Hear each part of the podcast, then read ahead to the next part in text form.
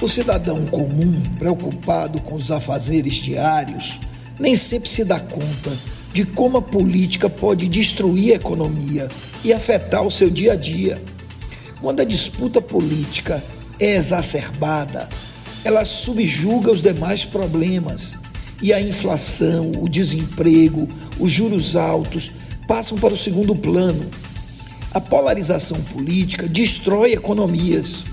Um exemplo é a Argentina, um país que era desenvolvido em meados do século XX e, por causa da polarização entre peronistas e antiperonistas, regrediu de forma acelerada para o subdesenvolvimento.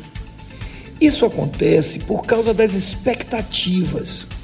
John Keynes, o economista que moldou o mundo moderno, dizia que as expectativas são a bússola dos empresários na hora de investir e que o elemento principal na formação dessas expectativas é a confiança no futuro. Se não houver confiança, os empresários preferem manter a liquidez e deixam seu dinheiro rendendo no banco.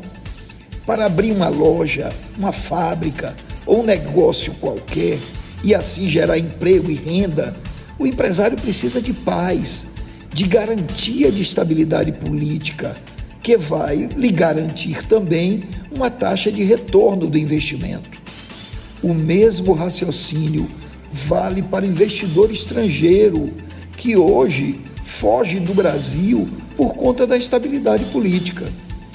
A polarização política pode levar o Brasil a aprofundar seu subdesenvolvimento.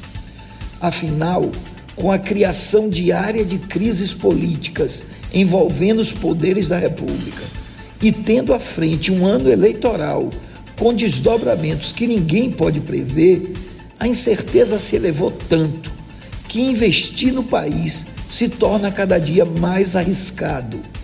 Se o Brasil não abaixar a temperatura política, se os governantes não começarem a enfrentar os verdadeiros problemas que são a inflação, o desemprego, os juros altos e o apagão de energia, o Brasil corre o risco de se atolar na polarização política e seguir o mesmo caminho do Peru, da Bolívia e da Argentina.